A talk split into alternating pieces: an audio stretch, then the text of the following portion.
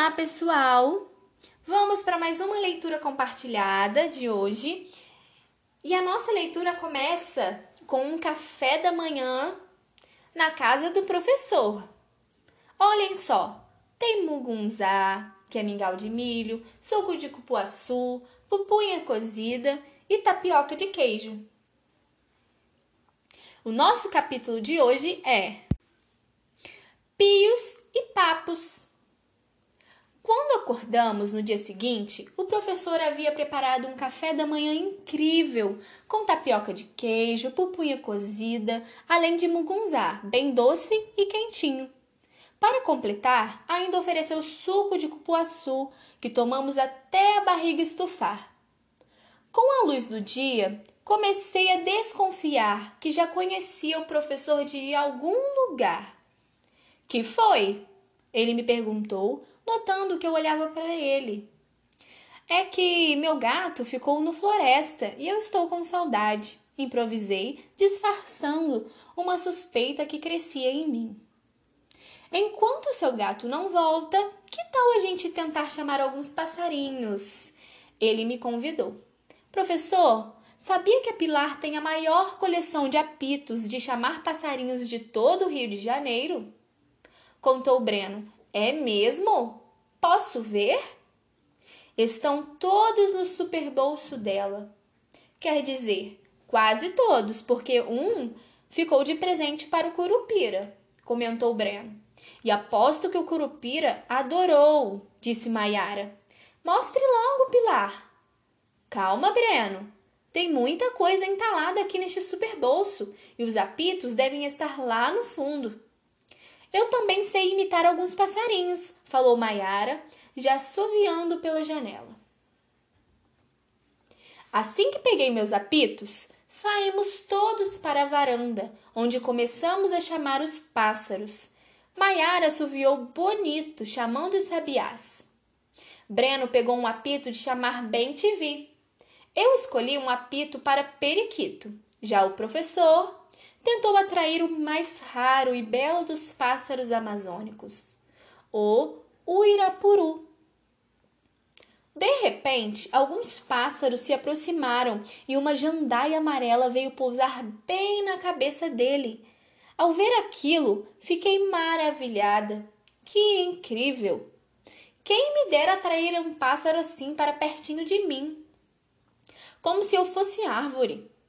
O professor notou o meu emaranhavilhamento e, lendo os meus pensamentos, falou quase sem se mover para não assustar o passarinho.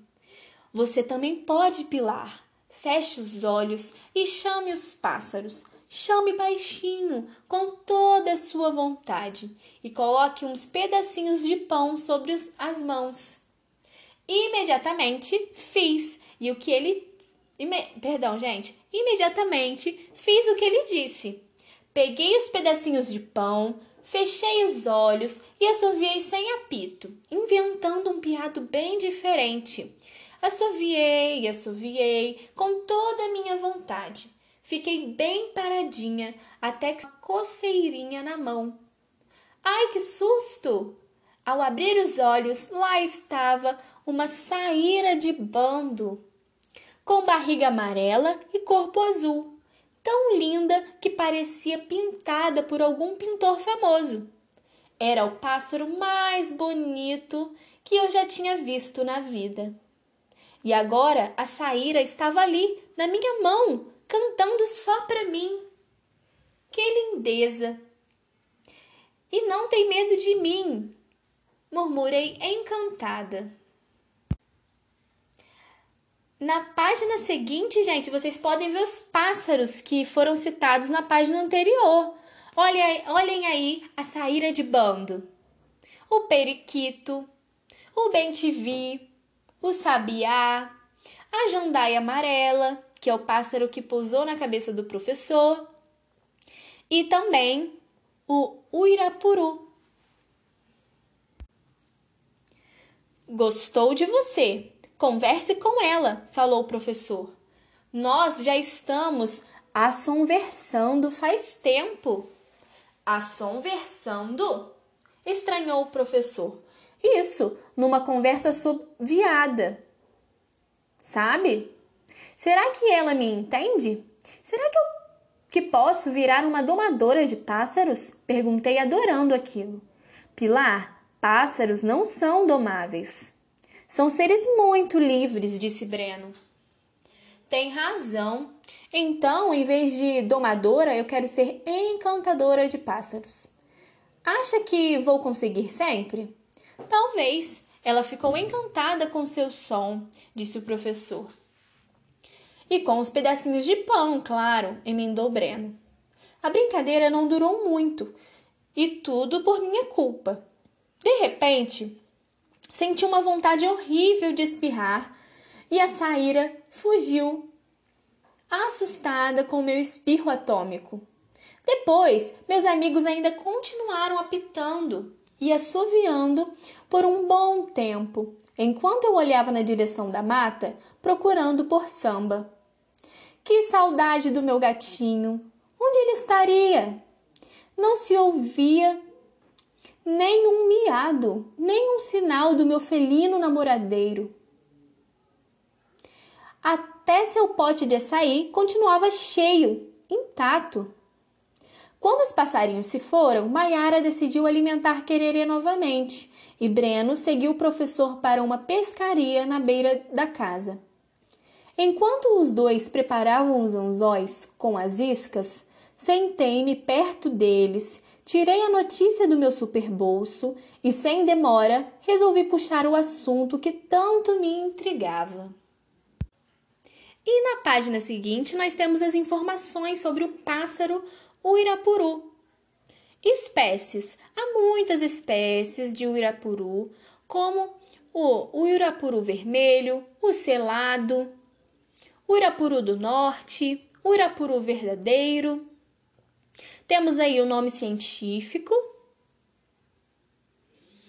Maiara e o professor contaram que o Irapuru traz sorte no amor. Por isso, muita gente andou aprisionando o coitado, que agora está em risco de extinção. Lenda: dizem que um índio se apaixonou perdidamente por uma índia, mas ela era casada com um cacique da tribo. Como não podia chegar perto dela, o índio apaixonado pediu ao deus Tupã que fosse transformado em pássaro. Seu pedido foi atendido e ele passou a cantar todas as tardes para sua amada. Infelizmente, não conseguimos chamar nenhum deles, mas o professor disse que seu canto é o mais bonito que existe. Longo, lindo, mágico.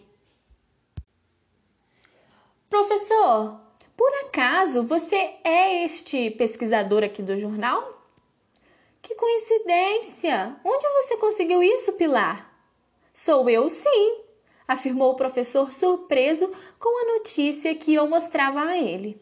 Nesta hora, meu coração disparou de alegria. Finalmente eu havia encontrado quem tanto procurava. Breno logo entendeu meu raciocínio e, dando uma de Niconecas, pegou sua caixinha de fósforos do bolso e saiu disparando perguntas. Professor, há exatamente quanto tempo você está escondido nessa floresta fazendo pesquisas? Usa a internet? Fica muito isolado? O que é isso? Uma entrevista? Ele brincou. É uma espécie de investigação. Por acaso você vive aqui há 10 anos? insistiu Breno. Mais ou menos isso, riu o professor. Já fez uns 10 anos que pesquiso aqui nessa região. Aliás, esta vai ser uma noite muito importante para o meu trabalho e talvez vocês possam me ajudar. Professor, só mais uma perguntinha. Seu nome por acaso é Roberto? É sim, Pilar. Como adivinhou? Breno e eu nos entreolhamos entusiasmados. Na mesma hora, minhas mãos começaram a tremer, minha garganta ficou seca e me senti tão nervosa que precisei correr para casa e tomar um bom copo d'água. Breno logo veio atrás de mim e fizemos uma reunião de emergência da SEI. Acha que é ele? Só pode ser. Ele tem o mesmo nome do meu pai, Roberto. Isso é incrível! exclamou Breno. E agora? Acha que devo falar logo para ele? Não, não, Pilar. Vamos esperar mais um pouco para confirmar os fatos, sugeriu meu amigo. Concordei com Breno e decidimos não falar nada ao professor por enquanto. Confesso que isso foi bastante difícil, porque minha vontade era gritar bem alto e contar para o mundo inteiro a grande novidade. Finalmente eu havia encontrado meu pai. E aí, gente, gostaram da leitura de hoje? Será que o professor Roberto é realmente o pai da Pilar?